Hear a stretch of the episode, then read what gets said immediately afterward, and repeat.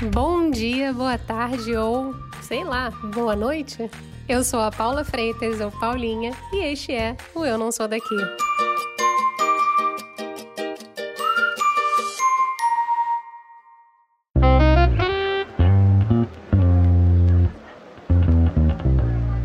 Em algum momento da vida você provavelmente quis estar dentro de um episódio de Friends, ou Sex and the City, ou num filme hollywoodiano filmado em Nova York.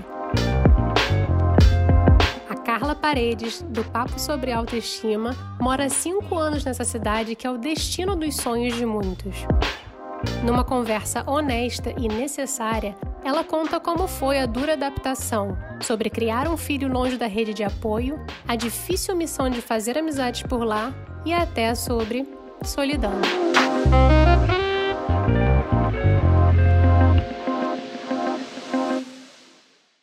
Oi, Carla! Muito obrigada por você conversar comigo hoje. Obrigada por ter topado a conversa e estar tá aqui. Obrigada pelo convite, Paula. Adorei, adorei a proposta do podcast. Eu tô curiosa para ver o que a gente vai conversar. Nossa, vamos... tem pano para manga aí, viu? Com certeza. Eu demoro para começar a falar, mas quando eu começo a falar também. assim que a gente gosta, assim que a gente gosta. então vamos começar do começo, então. Claro. Quem é Carla por Carla? Nossa, Carla por Carla. Eu, no, no momento, né, diria que a minha, minha função principal aqui é ser mãe do Arthur e dona do Papo sobre Autoestima, né, que é um projeto que eu faço com a Joana já há quatro anos, apesar da gente trabalhar juntas há 11, não, é 11, 11, 11 anos eu diria que hoje, assim, eu, eu me defino por essas duas principais coisas, esses dois principais pilares, assim. Apesar de eu saber que nem é sempre bom a gente se definir dessa forma, né, do que a gente faz, mas é porque, de fato, essa, esses dois pilares da minha vida hoje são muito. são as coisas que mais têm me definido. Então, eu diria que Carla por Carla é uma mulher que está aí tentando tentando se achar no meio de ensino remoto, no meio de trabalho, cheio, cheio de horários picotados, e essa é a Carla. Uma malabarista, basicamente. Basicamente, eu acho que é uma boa definição, equilibradora de pratinhos. Tentando apenas sobreviver nesta vida. Tentando. Mas aí a gente só queria te perguntar, porque você está em Nova York já tem uns bons anos, né? Vai fazer cinco anos esse ano. Como você foi parar aí? Como quase todas as mulheres que eu conheço aqui de Nova York, pelo trabalho do marido. Meu marido recebeu uma proposta para trabalhar aqui, ele é, ele é publicitário, e a gente resolveu vir. No início a intenção era ficar apenas três anos, mas a gente já, a gente já sabia do início que não seriam apenas três anos. De fato, a gente estava certo na nossa intuição, porque estamos aí chegando no quinto ano já. Então, assim, você ainda lembra de como é que foi a adaptação? Nossa, eu lembro. Ou você ainda está nesse processo de adaptação? Não, não tô. Eu lembro muito como foi a adaptação, porque foi muito desafiadora, né? A gente porque meu marido recebeu a proposta para vir para cá, eu ainda estava grávida do Arthur, que é o meu filho. E assim, ele recebeu a proposta no começo de dezembro e o Arthur nasceu no final de dezembro. E eu lembro que a conversa que a gente teve foi assim: eu não me mudo de jeito nenhum com uma criança recém-nascida para Nova York no meio do inverno. Não cogite isso. E a gente conseguiu mexer os pauzinhos. Meu marido veio em maio e a gente chegou em junho.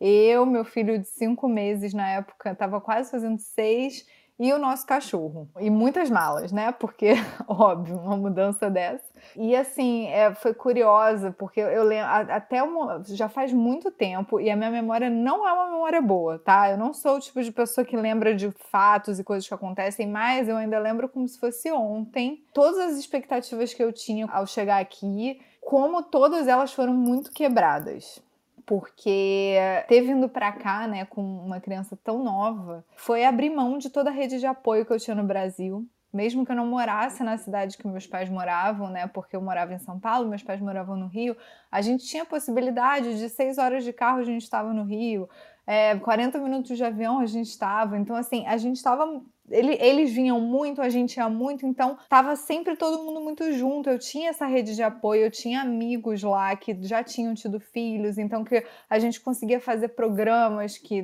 né, a gente como pais de primeira viagem ali, de uma criança muito novinha, a gente conseguia participar. E aí cheguei aqui em Nova York, por mais que estivesse, né, no verão, a gente chegou em junho, então assim, bem no comecinho do, do verão, foi ótimo, clima maravilhoso, a cidade explodindo, mas ao mesmo tempo é, eu me vi ali, né? Minha mãe ficou um mês aqui comigo, mas logo depois ela foi embora. E aí, quando ela foi embora, eu fiquei, meu Deus, o que, que eu faço na minha vida? Porque eu tava ali com uma criança que já tava, sei lá, com sete, né? Quase sete meses, sozinha, porque meu marido tava trabalhando a maior parte do dia. Então, assim, não tinha creche, era eu e ele, eu e o Arthur, meu filho. Então, foi uma adaptação que eu achei muito solitária, né? E eu acho que assim, a cidade também é, você acha que Nova York é muito incrível, né? Eu, pelo menos, eu tinha muito essa romantização da cidade, porque eu já tinha vindo para cá outras vezes como turista. Uhum. E você vindo como turista sem filho é outra coisa, outra coisa completamente diferente. Quando eu me deparei aqui, eu me vi numa cidade muito hostil, muito hostil para quem tem criança. Como, por exemplo, eu só fui descobrir depois que eu cheguei que, sei lá, eu acho que era na época, né? Porque agora aumentou. Inclusive, o meu o metrô que era mais perto da minha casa só foi ganhar um elevador ano passado. Olha. Até então não tinha. E aí eu descobri que, sei lá, 30% das estações do metrô tem algum elevador. Só 30%? Só 30%. Cadeirante, como é que faz? Não pega, não... Então, cadeirantes, eles têm... Aqui tem uns ônibus que eu acho que eu, o nome, se eu não me engano, é Accessoride, que são ônibus que se você tem alguma dificuldade de mobilidade, se não consegue descer escada, tal, você consegue chamar esse serviço e você consegue se locomover por ele, ou então você anda de ônibus, porque ônibus, né, tem, tem a acessibilidade. Só que é, é diferente, né, e não tem a comodidade, a comodidade de você estar tá ali no metrô, metrô saindo de 5, 5 minutos, então, assim, para mim já foi um choque isso, né? Eu querendo me locomover, eu querendo sair para explorar a cidade, porque eu ainda estava ali muito, tudo muito novo, explorando com a criança, e eu me via tendo que puxar um carrinho de 6 quilos com uma criança de 6 quilos em cima, escada abaixo de um metrô. E aí eu falei, caramba, sabe? Como, como que. E então, é... e aí foi chegando o inverno tal, e, e você ficava com menos vontade ainda de sair de casa porque o dia escurecia mais rápido, tava sempre muito frio. Aí sair com a criança, ainda pequena, exigia uma parafernália gigante além do carrinho, porque né, era carrinho. Aí tem um negócio que você bota em cima para poder proteger do frio. E aí tem capa do carrinho. É, é, tanta coisa que aí você fala, quer saber, eu prefiro nem sair. Então, assim, a, a, eu ainda lembro muito desse sentimento, assim, de, de, de, de solidão mesmo, né? De estar tá muito tempo ali sozinha com ele, com meu marido trabalhando fora e eu ainda, por mais que eu tenha vindo para cá sabendo inglês, é muito diferente quando você tá convivendo, né? Quando você tá ali no dia a dia. Eu, eu, eu brinco que assim, sei lá, eu acho que nos primeiros quatro, cinco meses eu só falava excuse me. Era assim, a pessoa falava comigo, eu não entendia de primeira. Eu, eu tinha que pedir para ela parar, repetir e falar mais devagar, porque tipo, hã, hã? É, eu falava, hã? Excuse me? Can you repeat? Tipo, era sempre assim toda hora, porque não, não, não dava, não estava acostumada com a fluência, não estava acostumada com nada, né? E isso tudo foi muito difícil mesmo. Mas hoje, graças a Deus, a gente já tá, a gente já tá bem adaptada a isso. Quanto tempo, mais ou menos assim, você acha que demorou para você se adaptar à vida mesmo? Nossa, eu acho que eu só fui. Eu, eu, eu só fui me sentir em casa mesmo aqui sei lá, em final de 2018, tipo uns dois anos depois. E aí eu conversando com a minha terapeuta, porque né, eu comecei uma terapia depois de todo esse processo, eu sempre achei que talvez eu não precisasse, mas eu me vi é, louca por terapia. Né? Hoje eu não sei viver mais sem. E eu comecei na metade de 2017, porque em 2017 foi quando eu cheguei no meu auge, assim, de meu Deus, o que que eu fiz da minha vida vindo pra cá, sabe? E aí eu comecei a terapia, porque eu, eu senti que eu cheguei num ponto muito baixo, sabe? Sabe? De que Eu ficava me sentindo muito triste. Eu falei, gente, eu não consigo aproveitar nada. Eu tô aqui e eu só tô vendo problema, tá tudo muito pesado. O que que eu faço? E aí eu comecei a terapia. E foi sim, o que me salvou. Mais uma vez eu conversando com ela, e aí eu acho que foi, foi isso mesmo, tipo, final de 2018. E eu falei, nossa, é muito doido, porque pela primeira vez eu me dei conta que eu não descia do meu prédio e eu ficava tentando achar referências para o que eu tinha em São Paulo. Porque, né, quando você mora muito tempo num lugar, eu morava seis anos na mesma rua. Uhum. E aí eu tinha o mercado que eu ia, o restaurante que eu ia, a padaria que eu ia, a farmácia que eu ia, sabe, eram, eram lugares de referência que você tinha muito. Então, assim, até mesmo a salada que eu comi em São Paulo, eu ficava tentando procurar um substituto aqui. E não, não tem, porque não vai ter, não é a mesma coisa. Os ingredientes, eles podem ser o mesmo, mas não vão ter o mesmo sabor. Então, assim, eu acho que só em 2018 que eu me dei conta ali, que eu falei, nossa, pela primeira vez eu não me vi procurando nenhuma referência. Ao contrário, me vi falando assim, vou, indo pro Brasil falando, ai, tô com saudade de ir naquele restaurante que, nossa, só tem lá. E aí eu falei, olha que coisa engraçada. Ela falou, olha, existem estudos que falam que essa sensação de estar em casa acontece mais ou menos nessa época, tipo, depois de uns dois anos de adaptação e tal. Eu falei, nossa, que interessante, porque eu senti muito isso.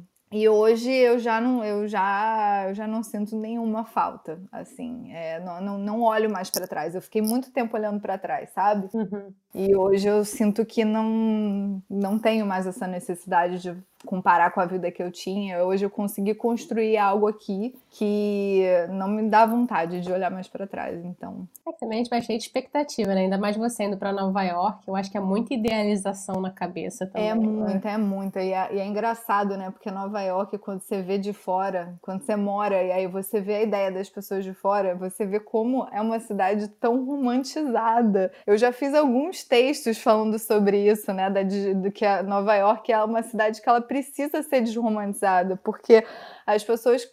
Você fala assim, nossa, eu moro em Nova York, as pessoas acham que você, sei lá, você tem a vida da Gossip Girl. Entendeu? Que você tá lá, tipo, pegando um táxi de salto 15, sabe? É, e não é, não é. A realidade não é essa, né? A realidade é muito mais aquela do começo de Sex and the City da Carrie sendo molhada pelo ônibus, entendeu? Numa rua lotada. É muito mais essa realidade do que qualquer outra coisa. Você só entende Nova York, né? E o que, que você. Quando você vem para cá mesmo com uma visão que não é a de turista, não é a que você vê no filme porque, né, você vê os filmes, é tudo nevando, acha que é lindo, aí você vem ver a realidade, a neve na calçada com tudo sujo, uma coisa Mama. nojenta. Então, foi um trabalho, assim. Eu digo que entender a cidade de um jeito que não era a que eu lembrava dela foi um exercício também interessante de ser feito, porque ela, ela de fato, ela pode ser ao mesmo tempo que ela tem né, essa aura mágica aí que os filmes botam, ela é uma cidade dura, uma cidade onde as pessoas estão sempre muito apressadas, é uma cidade onde as pessoas não, não olham no seu olho, né? É uma cidade em que. E olha que você até pode ser ajudada. Muitas vezes eu já fui ajudada, principalmente né, com carrinho de criança tal. As pessoas param, ajudam, abrem porta, perguntam se quer descer a escada do metrô. Então, assim, só que ao mesmo tempo é uma, tem um distanciamento que a gente que é brasileiro a gente não tem, né? Uma, uma das coisas para mim mais impactantes, que eu até falei que outro dia eu ganhei meu selo oficial de Nova Yorkina porque eu chorei na rua. E existe uma, eu não sei se você já ouviu falar, mas existe uma, uma brincadeira que fala: você só ganha seu selo de nova iorquino se um dia você chorou na rua. Por quê? Então, por quê? Porque aí eu descobri depois. Gente, eu fui pesquisar sobre isso, porque para mim foi, um, foi uma coisa assim, por incrível que pareça, eu me senti bem. E eu falei: nossa, eu entendi por que, que as pessoas falam de chorar na rua. Porque aqui muitas pessoas moram em apartamentos muito pequenos, dividindo quarto, e as paredes aqui são de drywall, então assim assim, você ouve tudo. Então, às vezes, você não tem privacidade dentro da sua própria casa, né? Dentro do seu próprio quarto. Então, chorar na rua, às vezes é mais libertador, porque o nova-iorquino ele não vai olhar para tua cara. Se você tá chorando, ninguém vai olhar para sua cara. Se, ou melhor, podem até olhar, ver que você tá chorando, imediatamente eles vão desviar o olhar e eles não vão olhar. Por quê? E aí não é porque, nossa, mas que frieza, porque, né, a gente brasileiro sente essa necessidade de saber o que que houve. Uhum. E aí a gente se pergunta se é por curiosidade ou se é por vontade de ajudar mesmo. Eu acho que tem pouco mais curiosidade do que vontade de ajudar, mas tudo bem. Só que aqui não, aqui é o contrário, né? Aqui as pessoas estão te dando a privacidade. Então, assim, você vai ver. É, eu, já, eu já notei isso porque eu já vivi uma cena de uma pessoa que estava se debulhando no metrô. Nossa Senhora. Chorando muito, muito, muito. E ninguém, tava assim, todo mundo abriu uma roda de pessoas olhando para outros cantos. E a pessoa ficou no meio daquela roda chorando loucamente. E aí eu me lembro que eu olhei para aquilo e falei, gente, que coisa estranha, né? Que coisa fria e tal. Só que não, na verdade, assim, é um exercício de empatia mesmo, do tipo, você tá precisando do seu espaço, eu vou te dar. Tá aqui. Olha. Então, assim, e aí quando eu chorei na rua e que as pessoas olhavam para minha cara e imediatamente viravam a cara para outro lado, eu falei, cara, eu entendi agora o que estão falando, né? Porque antes eu só tinha visto eu ouvi, eu li sobre, mas eu não entendia na pele o que, que era sentir essa, essa liberdade, assim, sabe? Você poder expressar sua emoção de uma forma que né? Porque naquela hora eu não tava querendo falar com ninguém. Se alguém que viesse falar comigo, eu não sei se eu ia querer falar com a pessoa. E de fato ninguém foi falar com você? Não, ninguém. Você queria que tivesse ido? Não. não, não queria, não queria, porque senão eu ia chorar mais, entendeu? Não queria. abracinho. Não, zero. Não, imagina, em tempos de Covid, zero abraço. Ai, mas assim, vou dar uns 100 bilhões de passos para trás. Você comentou aí que você, né, você fundou o Papo de Autoestima com a Joana. Sim. Eu acho assim, seria interessante você contasse um pouquinho para mim e para quem está ouvindo a gente, como é que vocês passaram do Futilidades pro Papo de Autoestima, porque foi muito interessante para quem vê de fora essa transição, mas tem gente que talvez não possa te conhecer e conhecer o trabalho de vocês duas. Então você pode dar uma explicadinha assim rapidinho? Claro, claro. Então, em 2010 a gente criou Futilidades, que era um blog que falava sobre moda, beleza, enfim, como todos os blogs naquela época, né, que foram criados naquela época, acho que todos meio que falavam dos mesmos assuntos. E a gente criou, é, não era com o intuito de ser blogueira, para ser sincera, a gente criou porque a gente se formou em design, tanto eu quanto ela. É, ela fez uma pós em marketing, eu fiz uma pós em marketing de moda, e o nosso objetivo era trabalhar no mercado de moda. A gente não sabia com o que. Só que quando a gente saiu da faculdade, a gente só tinha experiência com design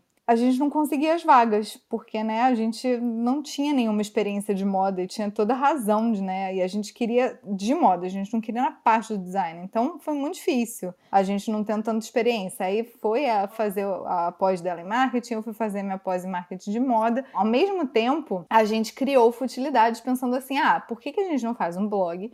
Porque aí a gente começa a entrar em contato com as marcas e aí quem sabe a gente consegue, né, mostrando o que, que a gente está aprendendo e tal, a gente criar um portfólio, a gente criar um histórico e tentar entrar por esse meio, ao invés de ser do meio de vendo que tem vaga, indo para entrevista e tal. E foi assim que a gente a gente tentou entrar nesse mercado. Deu super certo esse nosso plano, porque a Jo trabalhou com ela foi marketing da Maria Bonita, ela foi marketing da Baixana, que era uma marca do Rio. Eu trabalhei como social media de três marcas do Rio numa época que eu pegava junto com o blog mais três marcas. É só que né, na época só tinha Instagram e blog como rede social, então era fácil você lidar com essas redes, não era muita coisa. Hoje é impossível, hoje não tem como.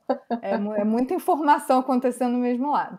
Mesmo a gente tendo alcançado esse objetivo de trabalhar em moda, a gente já estava ali num período que a gente já estava impactada pelo blog, pelo que a gente, pelos contatos que a gente tinha com o blog, pelos eventos que a gente ia, pelas pessoas que a gente conhecia. E a gente foi mantendo, mantendo mesmo, mantendo tudo ao mesmo tempo. A gente foi alimentando o blog, alimentando os contatos, respondendo e-mail, fazendo tudo. PHD e malabarismo. Exato. Até que chegou um momento que o blog foi abrindo muita porta bacana pra gente. Inclusive a gente entrar como blogueira de moda mesmo, de participar de plataforma de blogs que levava a gente para semanas de moda internacional, que botava a gente em contato com as principais marcas do mercado, que a gente, fazia a gente assistir todos os desfiles, que, enfim, que era na, na época, assim, eu, eu brinco com a Jo, eu falo, na época era tudo que a gente queria, né? A gente nem imaginava que a gente ia chegar nesse ponto e a gente chegou, né? De vir para Nova York, assistir desfile, é, a gente foi para Paris, a gente foi para Londres. Então, assim, vendo de fora, você fala, caramba, conseguiu tudo. E de fato a gente conseguiu. Só que, ao mesmo tempo, quando a gente entrou muito nesse mundo, foi um mundo que foi quebrando a gente aos poucos sem a gente nem perceber, porque ia mandando mensagens é, muito muito muito implícitas, sabe? Eram muito sutis as mensagens. Era assim: "Ah, vou, poxa, estou te chamando aqui para participar é, da primeira fila dessa marca, que vai ter a modelo XYZ, que vai ser super bombado, é o desfile da São Paulo Fashion Week, você vai vestir a roupa da marca, tal, tal, tal. E aí você ia no, no fitting, né? Que é de você poder escolher as roupas para poder participar dessa primeira fila. E a roupa maior que tinha era, sei lá, um número 38, 40. Né? Eu acho que nem era 40, era 38. Cacete. E aí, e aí eu falava, ok. E assim, lembrando que nem eu nem Joana, a gente não é plus, a gente não é uma mulher gorda. Né? Hoje em dia até tem um termo para o que a gente é que seria considerado mid-size, né? que, é aquele que é aquele tamanho que, que é o limbo, que é entre o 42 e o 48, mais ou menos. E não tinha nada. Então, assim, se, se, lá naquela época já não tinha nada pra gente, imagina para outras mulheres, né? E o que que acontece? Acabou que, ao invés da gente tentar se libertar disso, falar que saber, dane-se, não, a gente foi tentando se encaixar, porque essa era a ferramenta que a gente tinha. Então era uma loucura de ai, preciso emagrecer, não, porque eu preciso estar com cabelo X, eu preciso estar com a maquiagem Y, eu preciso estar vestida com a tendência XYZ, eu preciso estar fazendo isso, eu preciso, sabe?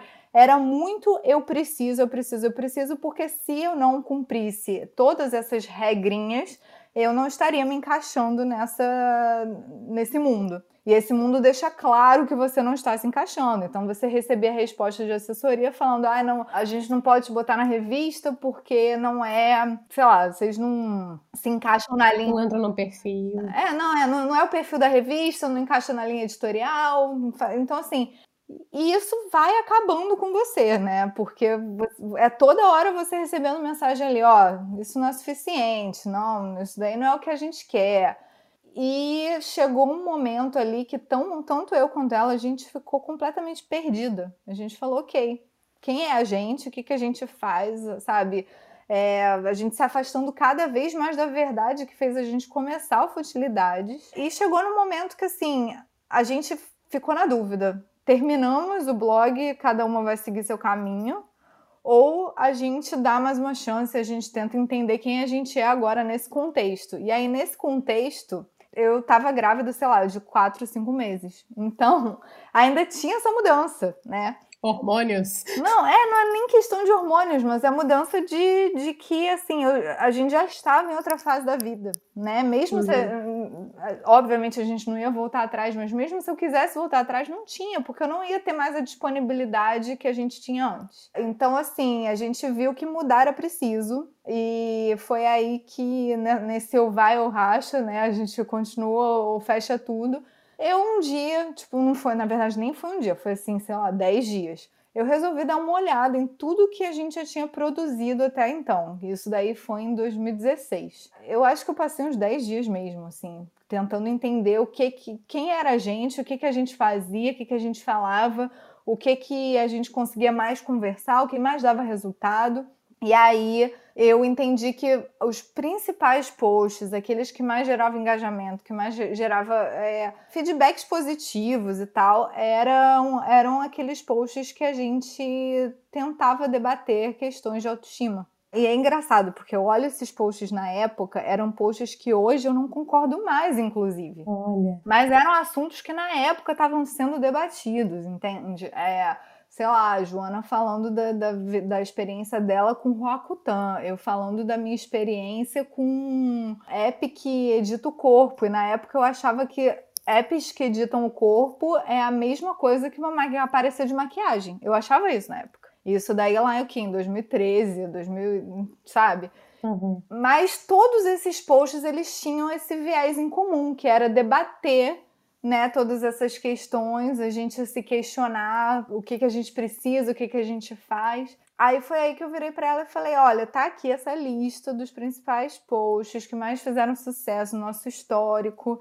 Ah, e a gente também te, eh, foi mais ou menos em 2014, 2013, 2014, a gente tinha uma coluna que falava, chamava Deu o que falar, que era toda semana, e a gente comentava os principais assuntos. E nesses principais assuntos a gente debatia muito questões de corpo, questões de representatividade, a gente era, enfim, era tudo que era um pouco mais polêmico, até mesmo de feminismo e tal. E aí isso começou a dar muito certo, junto com todo o resto que eu já tinha visto no nosso histórico. Eu falei, olha só, eu acho que o caminho é esse. E aí, quando a Jo ouviu, ela falou: Nossa, é esse. A gente tem um ponto, a gente tem, assim, a gente não está tão perdida quanto a gente acha que a gente está.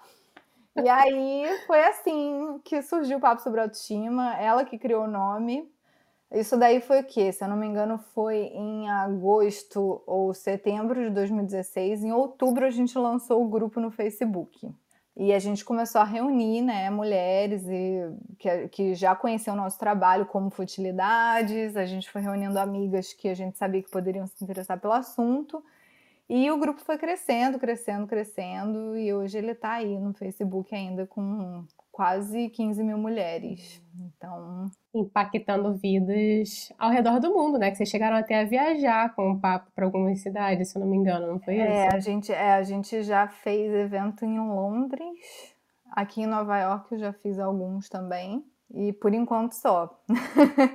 Mas no Brasil a gente já fez em vários estados também, porque a gente começou a fazer alguns eventos para a gente ter toda troca que a gente tinha no grupo, a gente tentava, a gente tentava trazer para o ao vivo, né? No tete a tete. Exato. E sempre foram trocas muito legais, assim, porque a gente sempre conseguiu criar ali rodas de conversa e de. E a gente criou conexões, assim, gente que se conheceu no primeiro evento que a gente fez e que continua sendo amiga até hoje. É, então é muito legal, assim. É, eu, eu amo acompanhar as histórias de, de pessoas que no primeiro evento que a gente fez eram de um jeito e no terceiro já era de outro completamente diferente, que mudaram completamente a vida. Então, assim, é muito especial, sabe? É muito recompensador. Eu imagino, é. eu imagino mesmo. E é engraçado porque você falando, você explicando a trajetória, dá para perceber que dá uma cruzada, talvez, com a sua mudança para Nova York, né? Pelo menos temporal. Você acha que foi também um pouco a cabeça foi mudando e talvez o lugar ou a mudança influenciou isso um pouco? Hum, nossa, não, não, não, acho que não. Não, não, acho que não, porque agora não sei, tá, tô na dúvida. tô na dúvida agora, não sei. É, assim, eu nunca parei para pensar nisso. Mas eu acho que não, porque foi um processo que eu acho que se eu tivesse em São Paulo ou no Rio, sei lá, em qualquer outro lugar, eu acho que a gente. Eu acho que não teria mudado. Eu acho que a gente teria chegado no mesmo ponto, sabe? Independente de onde eu tivesse. Já estava dentro de você, no final das contas. É, não, eu acho que a necessidade de mudança e a necessidade de entender o que estava o que estava sendo discutido, o que, que a gente queria falar e o que, que a gente sempre gostou de falar e que conversava com quem já via a gente, tava ali, sabe? E foi só a gente ler, parar para né, parar para poder entender o que estava ao redor, porque muitas vezes as respostas estão ali do nosso lado e a gente não, não vê porque a gente não tem tempo, né, para ver. A gente só vai indo porque tem que fazer, tem que fazer, tem que fazer. É, é, exato, exato. Mas assim, Carla, voltando um pouco para Nova York, né? Claro. Porque é esta Torre de Babel. Pelo menos nos filmes a gente vê muito que é essa Torre de Babel, né? E que tem gente de tudo quanto é jeito, de tudo quanto é tipo, e há uma grande pluralidade. Você acha que Nova York te deixou um pouco mais livre no, no, construir a Carla de como você é, assim, como se vestir, como lidar com a vida, até no dia a dia em Nova York mesmo. Você acha que isso foi algo que contribuiu para você? Com certeza, com certeza absoluta. Eu acho que o no vestir, por mais que hoje eu, eu diga que eu tô em crise com o meu vestir, porque. Como todos nós. É, é, exatamente. Não, mas eu já tava antes de pandemia, tá? Eu já tava numa. Porque eu sempre gostei de exercer minha criatividade no vestir. Só que assim, depois que eu vim pra cá com filho e tal, eu me vi fazendo isso muito menos. E aí você vai fazendo menos, você vai se exercitando menos, né? E você vai perdendo um pouco a prática, você vai, quando você vê no fim, você fala, ah, quer saber? Tipo, vou de qualquer jeito mesmo, não vou exercer nada, porque, pô, tô aqui atrasada, entendeu? Então eu digo que eu tô um pouco em crise, mas ao mesmo tempo, né, que eu tô, eu tô vivendo essa crise, eu não tenho como negar que Nova York é muito importante nesse quesito de liberdade com o corpo, liberdade com vestir, liberdade com seu estilo, porque você vê todo estilo andando pela rua, não importa. A pessoa tá, assim, meu marido teve uma festa, era tipo uma festa de Halloween da empresa, assim, que ele foi fantasiado de manhã. A festa ia ser tipo no meio da tarde, era um negócio assim, era só uma confraternização. E, cara, ele falou, gente, é muito doido, porque eu fui aqui fantasiado de capitão de navio, com uma, sabe? Parecia o próprio Roberto Carlos e ninguém olhou pra minha cara, ninguém nem aí, que eu tava com um chapeuzinho de marinheiro andando no meio da rua.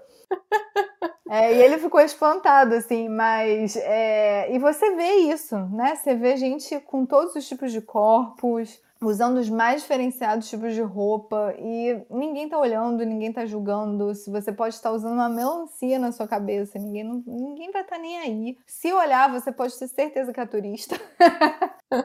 é certeza, assim, não, não é daqui. Porque quem já mora aqui há um pouquinho mais de tempo já sabe que, assim, não tá nem aí. Mas uma outra coisa que eu já notei aqui, que isso é muito legal e que eu tento trazer, inclusive, para minha vivência, é que as pessoas aqui param para elogiar. Olha! E eu amo isso, de paixão. É do tipo assim, um dia que eu tava vestindo uma bota, que é uma bota que é toda bordada e florida, ela é bem extravagante. Aí a, a menina me parou no meio da rua e falou assim: gente, eu amei a sua bota, de onde que é? E isso acontece, né? Nossa, adorei seu casaco. Nossa, seu cabelo tá bonito. Nossa, olha só a unha. Então, assim, é, é muito bacana isso, né? Porque você vê que as pessoas já. Ninguém tá ali elogiando, elogiando para agradar ninguém. Tá ali porque de fato achou uma coisa bonita e quis falar para a pessoa. Que máximo. É, então assim, é muito bacana, porque você se sente muito livre aqui, você se sente muito livre com seu corpo, porque de fato, assim, as pessoas não estão nem aí mesmo. Você pode ter o corpo que você quiser. É, eu acho que também o fato daqui você ter mais facilidade de achar é, roupas de diferentes tamanhos e grades também facilita, né? Essa diversidade, assim, das pessoas estarem ali muito confortáveis com seu estilo, sem depender do corpo, né? Então, é, sim, eu digo que Nova York impactou muito meu estilo. Eu acho que também me moldou muito a ser a Carla que eu sou hoje, porque você vai aprendendo a lidar com algumas situações que é muito diferente do Brasil e que você vai aprendendo a se virar né?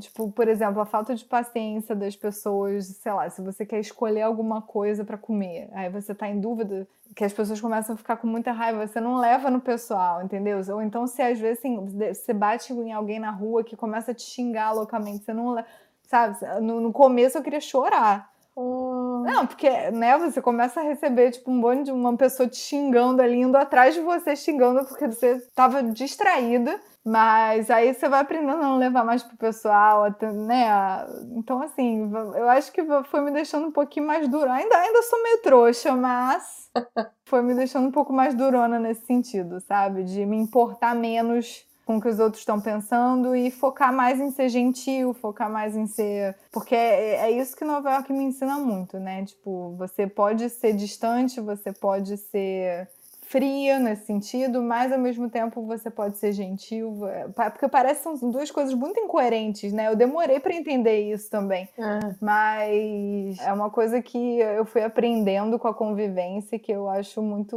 muito bacana, assim. Você acha que esse negócio de distância, de ser um pouco assim, até de certa maneira frio, né? Você acha que te dificultou a fazer amizade também no dia a dia? Muita, muita.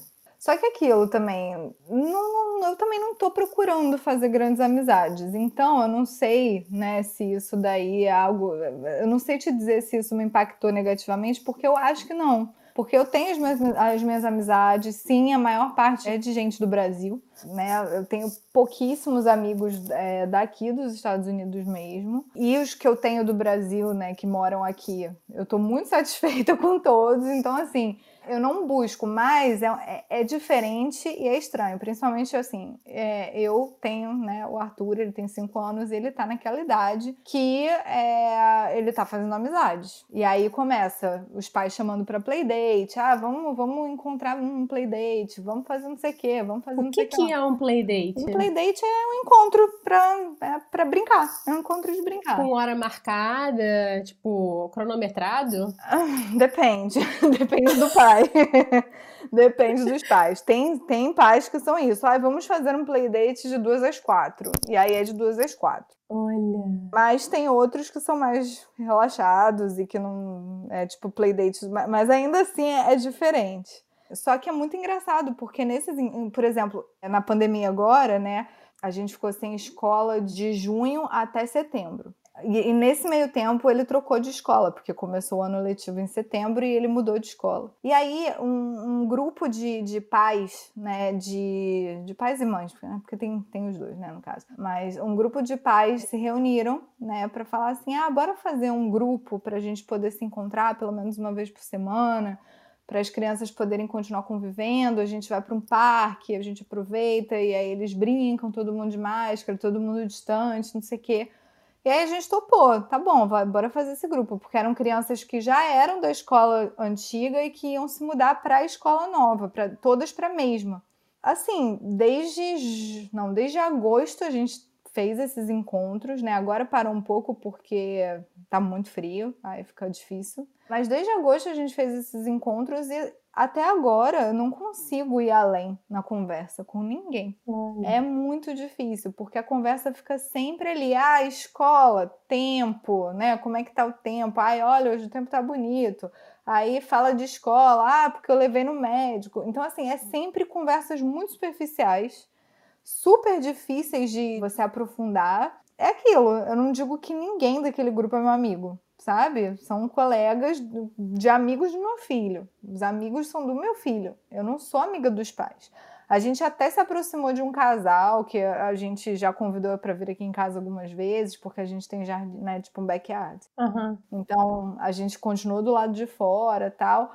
Mas, mesmo assim, mesmo a gente tendo um pouco mais de contato, ainda não é a mesma amizade, o mesmo grau de amizade que eu fiz com um brasileiro em um, em um mês, sabe?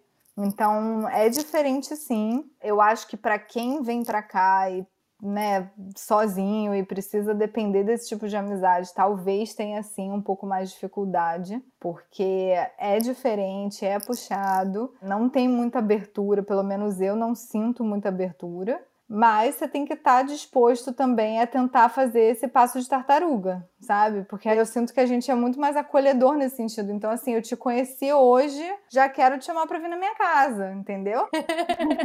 então... Idem, pode vir para Milão então... que eu tô te esperando. Então, pois é. E aí, assim, aquilo, ah, não, Paulo, ó, já tem uma casa aqui em Nova York, sabe? É bem assim. E com eles não é muito, né? É outra cultura, outro estilo. É, é outra cultura, são características. E é engraçado, porque hoje eu paro para pensar, tipo, eu, até hoje eu só me aproximei de duas famílias, né, de amigos dos pais do Arthur. Sendo que nas duas delas, um dos pais é, não eram dos Estados Unidos. Por isso que deu para ter aproximação. Porque um era espanhol, o pai era espanhol, oh. então a cultura é um pouco parecida, tem essa coisa de querer se reunir em casa, de fazer jantar, não sei o quê. E o outro, a mãe é das Filipinas, que eu descobri que assim é muito parecido com o Rio de Janeiro, pelo que ela me fala. Mentira. Tipo, as questões são as mesmas. A gente conversando. Essa foi uma das poucas que eu consegui aprofundar em outras coisas. É, e eu, eu ri muito, assim, que ela falando uns negócios, eu falei, gente, eu me senti igual no Rio, que engraçado. É, tem, tem, tem questões muito parecidas e o pai, ele, ele é de família italiana, então já é uma família muito agregadora. Por natureza. Pois é, mas assim, quando é com americano, americano mesmo, eu sinto a maior dificuldade. Muita. Eu acho que eles são bem mais distantes e eles são mais desconfiados. Não sei, eu tenho esse feeling. Talvez seja um preconceito meu, talvez seja, né, eu, eu já julgando sem saber direito, mas eu sinto um pouco desse distanciamento, desse. Ai, sei lá. é, é, é diferente. É, eu concordo com você, assim, é uma cultura um pouco individualista também, eles são muito acostumados a se mudar muito de lugar para um outro. Nossa, total, tem isso mesmo, tem isso mesmo. Eu não sei, mas eu já conversei com meu marido, ele já sentiu isso com algumas pessoas, mas a gente sente às vezes também um pouco de desconfiança no sentido de como é que vocês, né, do Brasil, que assim, ainda tem um pouco de preconceito ali com o Brasil, apesar de eu nunca ter sentido direto, tipo, eu não, eu não posso falar para você que eu sofri xenofobia, nunca. Mas eu sinto um olhar ali que não é de curiosidade, sabe?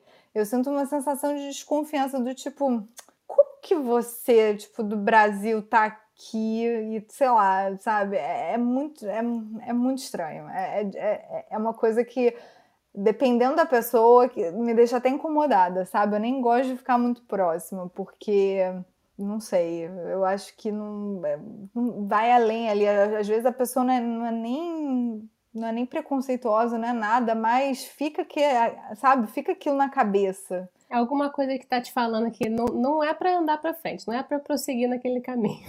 É, mas aí é aquilo, né? O, o meu, meu filho é amigo da filha. Aí eu vou fazer o quê? Aí você fica naquela conversa é, superficial. Olha, hoje tá ótimo, né?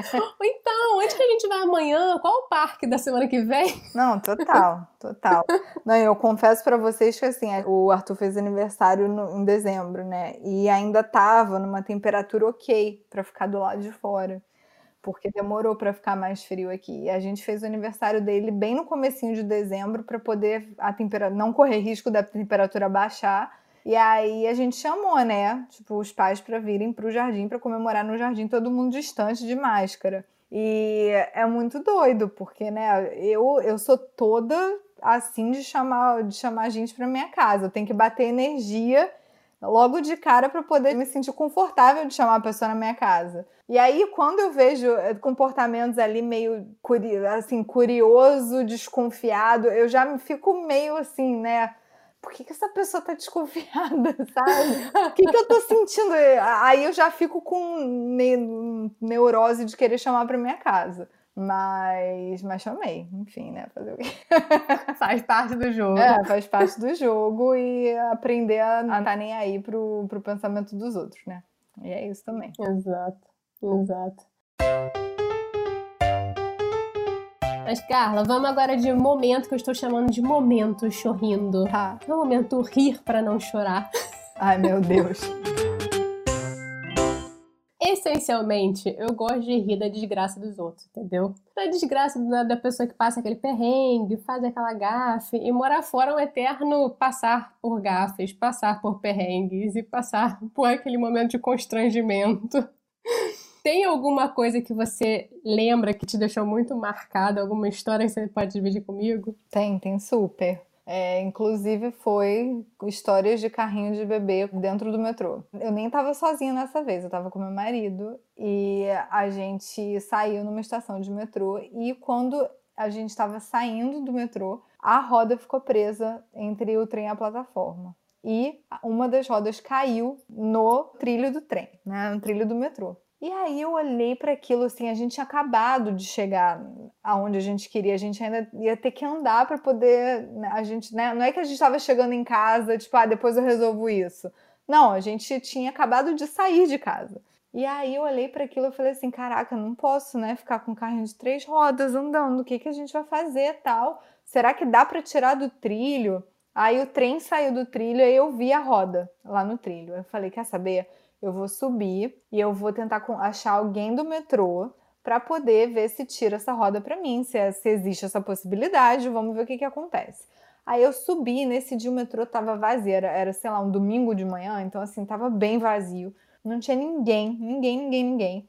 E aí é, eu fui falar com uma mulher que estava no guichê, uhum. cuidando do, do, dos bilhetes lá, né? Ela dá informação, bilhete e tal. E aí eu fui perguntar para ela. Aí eu virei e falei assim: olha, é, o detalhe, isso daí foi assim quatro meses depois de eu ter chegado. Então você lembra que ainda estava na fase em que eu não entendia metade do que as pessoas estavam falando e eu não conseguia me comunicar 100%. Porque hoje eu consigo fazer um barraco em inglês, mas naquela época eu não conseguiria. Só para você, só, só a nível de contexto, tá? E aí eu tentando explicar para ela com aquele meu inglês ali, tipo, totalmente inseguro, com medo de errar, que esqueci as palavras e que eu ainda não tinha cara de pau de, tipo, se eu esquecer a palavra, eu viro e falo, ó, oh, esqueci a palavra, Dani, você sabe? Porque hoje eu faço isso. E aí eu fui para ela tentando assim, falar, não, porque olha, a roda do carrinho do meu filho caiu. Não, eu devo ter chamado carrinho de car, tipo, não de stroller, sabe? Tipo assim, eu cometi uns erros desse tipo. E eu assim, não, porque a roda do, do, do carrinho do meu filho caiu no trilho e eu queria saber como é que pega, não sei o quê. Aí ela só me respondeu assim: tá bom, mas qual é a localização exata da rodinha que caiu? Tá de sacanagem. Não, aí eu parei para pensar, eu falei, cara, como é que ela quer que eu dê isso? Porque assim, para eu poder subir e falar com ela, eu tive que subir uns três andares de escada, sendo que a escada faz um espiral, né? Então, assim, eu não tenho noção onde eu tava lá embaixo. Aí eu virei pra ela e falei assim: eu não sei. Aí ela, como assim você não sabe? Gente, mas ela gritava, mas ela gritava, gritava, gritava, mas muito. Como assim você não sabe?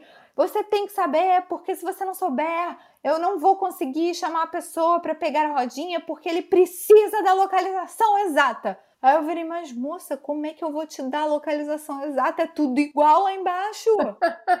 é uma tripa, como é que eu. Sabe, tipo assim, como? Aí ela, não me importa, não quero saber. E aí nisso, já estava formando uma fila de gente, né, atrás de mim, e eu ainda não tinha resolvido o meu problema. E eu assim, e eu tenho, eu tenho essa coisa de não, de não querer incomodar e de, então assim, eu tenho muito isso, então eu comecei a ficar muito nervosa com as pessoas atrás, e, enfim, foi horrível. Tipo, a lágrima já estava aqui na metade do olho, assim, eu quase chorando. Eu assim, eu não sei, eu não sei. Aí eu só sei que em algum momento me veio, né, uma fluência que na época eu não tinha. Eu só virei e falei assim: "Moça, só tem um homem lá embaixo com um carrinho de bebê de três rodas. E a roda está na frente desse homem. Não tenho como ser mais exata que isso, moça. Cara, e eu sei que ela continuou gritando e ela não sabia o que fazer. E aí nisso passou um policial e ela deu uma bronca no policial. Que isso? E ela assim, hey you, vem cá, você que não tá fazendo nada. Tipo, exata, ela falou, ela, ela disse isso pro policial. Tipo, você que não está fazendo nada. Maravilhoso. Olha, vai ajudar essa moça aí que eu não sei o que eu tenho mais que fazer e tal. E aí ela me jogou pro policial e eu dei graças a Deus que ela me jogou pro policial, porque assim, eu já tava muito nervosa. E aí eu virei pro guarda, eu falei, guarda, é o seguinte, isso, isso, isso e isso. E aí, resultado, em dois segundos o guarda conseguiu chamar uma pessoa do metrô que pegou um negocinho que é tipo uma mãozinha, aquelas mãozinhas que você aperta, sabe? Uhum. Uma mãozinha mecânica, tipo um pauzinho com uma mãozinha mecânica. E aí o cara foi lá, pegou a roda em dois segundos e eu saí, fui curtir meu, meu dia tranquila. Mas, cara, aquilo me desestabilizou porque, assim, eu não tava esperando pedir ajuda e receber muitos gritos pela cara. Então, assim, essa situação para mim foi uma das situações mais marcantes, porque foi muito inesperado. A minha reação sempre, quando, quando alguém descompensa comigo, a minha reação não é brigar de volta. Eu choro. Oh. Eu choro, eu fico nervosa, sabe? Eu fico sem saber, eu fico sem reação. Mas eu consegui, consegui resolver, assim. Aí naquele dia eu falei assim: olha, se eu conseguir resolver isso, consigo resolver tudo na minha vida. Porque, pô.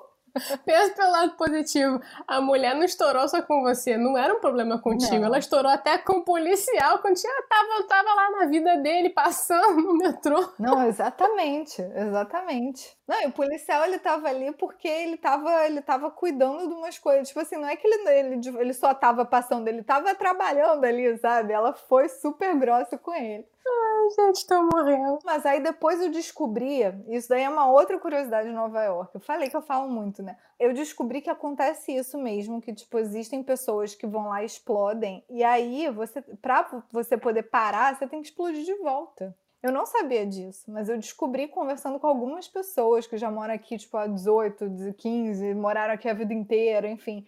E elas falam de situações que, assim, só conseguiu lidar com a situação porque a pessoa baixou a bola depois que encontrou alguém que gritasse mais que ela. Eu falei assim, bem, isso não vai ser eu. Eu acredito que mesmo morando aqui 20 anos, eu não vou ser a pessoa que vai sair dando escândalo de volta, porque essa não é a minha forma de reagir a nada na minha vida. Mas existe muito isso, de você botar outra pessoa no, no, no seu lugar gritando mais que ela, que aí fica pianinho. Mas, enfim, eu, não, eu, não, eu, eu acho que eu não sou essa pessoa. Mas, ao mesmo tempo, se eu parar para pensar, se bobear, quando eu conseguir falar da, do, do homem com, a, com três rodinhas eu já tava falando tão alto que se bobear tava gritando até mais que ela, mas eu não percebi porque eu tava nervosa. o importante é que você conseguiu pegar a roda, você ganhou no fim das contas. Não, peguei a roda. Peguei a roda, me senti vitoriosa. Me senti vitoriosa. Tão vitoriosa que eu, duas semanas depois eu já tava ligando para resolver problema em, sei lá, em call center, sabe? Opa! Era outra coisa que eu tinha pavor também, porque eu não entendia metade do que as pessoas falavam no, no, no telefone. Eu ficava assim, meu Deus, eu tô tendo que repetir tudo. Faz parte, faz parte. É. Faz parte da vida. Sempre. Não, sempre. Mas agora tá tranquilo. Só que essa história me marcou. Imagino. Vamos agora então de momento que eu estou chamando bate-volta, ou também conhecido como Momento Marília Gabriela. tá bom. Rapidinho, vou falar um negócio, vou te fazer uma pergunta, primeira coisa que vem na cabeça. Tá bom. Então vamos lá. Biquíni ou maiô? Biquíni. Um bairro em Nova York? Adoro Brooklyn. Brooklyn não é um bairro, é Williamsburg, que é onde eu moro. Moda ou design? Eu acho que design, porque design também pode englobar moda. Ah, safada. Uma saudade. Nossa, dos meus pais, da minha avó, da minha família que tá no Brasil. Uma grande saudade, principalmente agora. Carnaval ou Halloween? Carnaval, óbvio. Óbvio. Não tem nem dúvidas. o que você mais ama no Arthur é? Nossa, é que ele ele ele é tudo que eu não esperava e eu acho isso maravilhoso. Ele quebra todas as minhas expectativas, isso é muito bom. Delícia. Falando em delícia, mac and cheese ou bolinha de queijo? Ah, bolinha de queijo, gente, eu odeio mac and cheese. Nossa, não tem nem dúvidas. Eu amo bolinha de queijo. Mac and cheese, pra mim, dependendo do mac and cheese, é muito enjoativo. Eu não gosto, é muito parmesão cheddar, sei lá, não sei nem o que, que leva mac and cheese, mas eu já tentei algumas vezes e todas as vezes eu acho muito enjoativo. Tem tudo e mais um pouco. E se você botar ainda no aquele mac and cheese frito, então, Jesus. Não, não, não dá. Eu acho muito enjoativo. Eu tentei comer um recentemente de um lugar que todo mundo falava, nossa, melhor, não sei o que. Eu falei, tá bom, vou tentar, né? Porque eu adoro macarrão. Não deu. Muito enjoativo. Não dá. Uma influenciadora? Hoje eu diria que a Polly Oliveira. Eu não sei se você conhece, mas ela é uma mulher incrível que também fala muito sobre essa questão de desconstrução de padrão e ela está fazendo um experimento no Instagram que é revolucionário. E eu tô amando acompanhar ela, porque assim, tá surreal. Ela teve vários posts dela sendo denunciados por quebrar as diretrizes da plataforma, sendo que assim, o que ela estava fazendo era expor o corpo dela, né, de uma forma que tantas outras mulheres expõem. Só que ela sempre tinha textos, né, muito de, de... eram textos muito duros assim para quem tá querendo desconstruir os padrões. Tipo, para mim que já tô muito, né, já já estudo muito sobre o assunto, eu achei maravilhoso, mas eu sei que para muitas mulheres é incômodo. Não só para mulheres, eu acho que assim acaba mexendo com estruturas, né, da sociedade que que estão ali para denunciar, que estão ali para e aí ela começou a falar, quer saber? Então tá, já que eu tô tendo meu conteúdo denunciado, o Instagram botou ela num negócio chamado Shadow Ban, que é o seguinte, você não consegue encontrar o perfil da pessoa, você digita o nome dela inteiro e ele te dá 500 perfis com nome parecido, mas não dá o perfil da pessoa que você está procurando. O Instagram dela caiu nesse, nesse banimento, o conteúdo dela estava sendo menos entregue, mesmo ela tendo um engajamento incrível. E aí ela falou: Quer saber? Eu acho que eu entendi o que aconteceu com essa plataforma e eu vou jogar o jogo deles para ver o que acontece. E aí ela entendeu que assim, o que estava acontecendo é que o conteúdo dela não era vendável para a plataforma. Ou seja, era um conteúdo que eles não conseguiam botar nenhum comercial, que eles não conseguiam vender. E aí, né, tava lá mostrando para outras mulheres e ela começou a jogar o jogo. Então, o que, que ela fez? Ela começou a fazer o experimento, que é esse, esse, esse projeto que ela tá, tá fazendo ainda. Ela falou que vai ficar dois meses, ela começou agora há pouco tempo. E aí ela tirou foto com cabelo liso, com o corpo todo modificado no Photoshop, de uma numa pose super sexy e pegando estereótipos vendáveis no Instagram e assim, na hora ela começou a receber print de várias seguidoras mostrando. Ela falava assim: "Ai, estou aqui com esse meu mega hair, que não sei o quê". E aí a pessoa passava o stories, a próxima tela era uma propaganda de mega hair. Ah, porque eu estou aqui, acabei de fazer meu clareamento, não sei o quê. O próximo passo era o comercial de uma clínica de, de dentista que fazia clareamento dental. E ela começou a mostrar, ela tá mostrando todo dia como tá funcionando toda essa estratégia. E aí é aquilo, em, sei lá, em menos de uma semana ela, ela, passou a ser achada no Instagram, você consegue digitar o nome dela fácil. Os posts dela, sempre que eu entro, são um dos primeiros ela está sempre em destaque. Por quê? Porque ela está sendo vendável para a plataforma. E aí, nossa, assim, é de abrir os olhos de um jeito que eu até mandei mensagem para ela e falei assim, gente, nessas horas me dá vontade de não ter mais nada nessas plataformas. Você surta, né? Porque dá uma raiva, mas dá uma raiva. Então, assim, é, ela é um perfil que vale vale muito a pena ver. Deixa eu até ver como é que como é que se escreve para eu falar direitinho. Se eu não me engano, é Poli com dois L's e Y, Oliveira Real. Adorei. Adorei mesmo. Vou até dar uma pesquisada, porque eu não Detalhe conhecia. que era mesmo. rapidinho, né? E eu fui lá e tipo. Detalhes tão pequenos de nós dois. É, de você era pra ser um bate-volta. Foi um bate, deu 15 voltas e voltou. Nossa, o perfil dela, assim, é impressionante.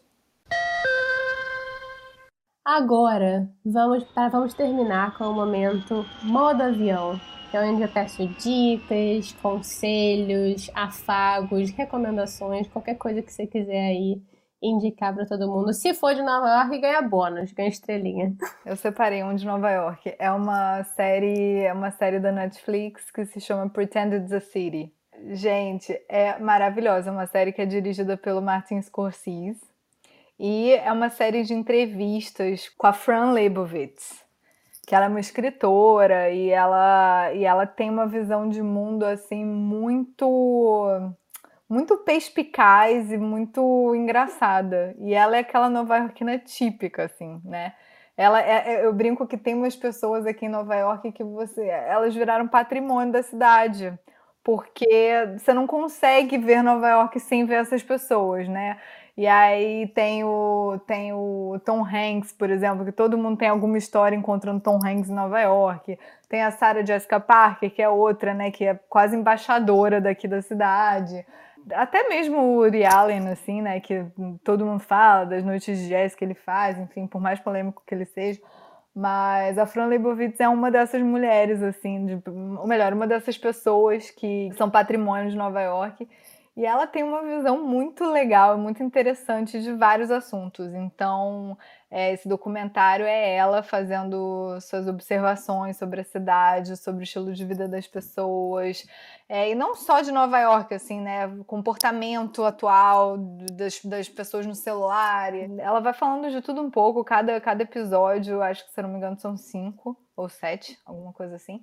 Mas cada episódio é ela falando um comentário e é muito engraçado porque o Martin Scorsese volta e meia eu ria porque ele começava a rir. Mentira. Ela falava alguma coisa e ele começava a rir, aí eu ria dele. Às vezes eu nem tava achando engraçado o que ela falou. Mas ele rindo, ele, ele se estragando de rir.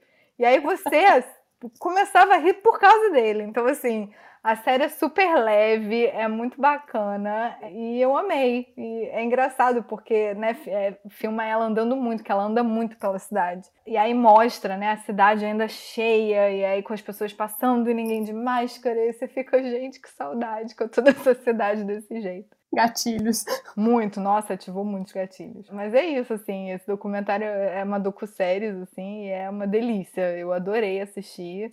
Eu achei que ela foi sensacional, muito, me muito melhor que vários stand-ups aí que a Netflix tenta vender. Opa! É, não, porque ela é muito inteligente, ela é inteligente, ela é observadora, ela é perspicaz, então assim, tem muito material bom ali, sabe? Agora eu fiquei curiosa. Você já encontrou com Tom Hanks? Não encontrei. Nossa, eu não tenho histórico de encontrar famoso aqui, infelizmente. Pô, todas as vezes, e pior que não é que eu não encontrei famoso, mas todas as vezes quem viu foi meu marido. Eu não vi. Ah, mentira. Juro, juro. Tipo assim, restaurante, ele saiu do banheiro, deu de cara com a Claire Danes. Eu falei, pô, isso daí não, não acontece comigo. Ele jura de pé junto até hoje que a gente cruzou com Bradley Cooper. Mas eu não vi Bradley Cooper. Então, assim. Acho isso vacilo. Mentira, eu já vi uma pessoa famosa, Vanessa Hudgens, no supermercado. E aí eu estou, aí, aí eu fiquei na dúvida se era ela mesma. Aí eu fui stalkear ela nas redes sociais. E aí eu achei que podia ser ela porque eu vi ela num apartamento. Eu falei, gente, eu cheguei num nível muito baixo de stalkeamento. porque eu achei ela num apartamento, dentro do apartamento, que tinha uma janela que parecia uma janela de um prédio do lado meu. Você viajou? Era uma janela muito. É, não, é porque era uma janela muito específica, porque era muito alta, tinha umas grades, então, assim, era uma janela bem específica. Não tô tão doida assim. Eu falei, nossa, deve ser, ela deve estar tá aqui mesmo. Maravilhosa. Mas assim, foi a única, eu acho que foi a última, a única pessoa famosa assim que eu já vi. Tá valendo, Vanessa Hudgens tá valendo. Mas é que eu sou ruim, eu não noto, eu não noto as pessoas. A pessoa pode estar tá ali do meu lado, eu não Melhor assim, você está curtindo o ambiente, isso que importa. Pessoas... Nossa, mas eu vejo várias histórias. Eu tenho uma amiga que, que foi para um bar, encontrou com a Lady Gaga. Ah. Aí uma outra que estava descendo do metrô, estava subindo do metrô, deu de cara com o Mark Ruffalo. Eu falei, pô, cara, eu não dou essa sorte. Esse bobear não dou porque eu nem reparo, entendeu? Eu acho que se eu encontro com o Mark Ruffalo, eu caio pra trás, cara. É, pois é. Ela, ela, ela falou que quase caiu. Quase cai pra trás. Isso aí, se acontecer comigo, meu coraçãozinho não aguenta, não. Mas é muito engraçado, porque as duas vezes que o meu marido diz que encontrou, eu estava do lado e eu não vi. Acontece.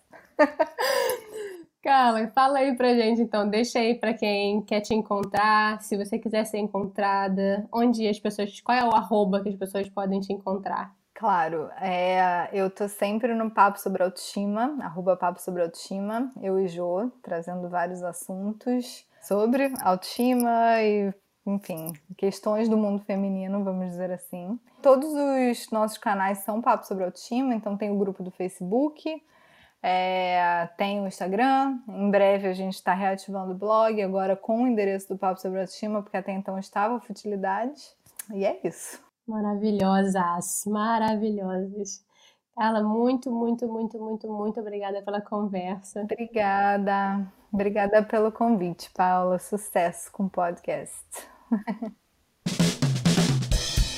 O Eu Não Sou Daqui foi apresentado por Paula Freitas, editado pela Stephanie Debilly, design gráfico da Gabriela Outran e consultoria do João Freitas. Caso você tenha gostado do episódio dos causos, compartilhe aí com a galera. E se ainda não o fez, segue a gente lá no Spotify, coloca cinco estrelinhas lá na Apple Podcasts.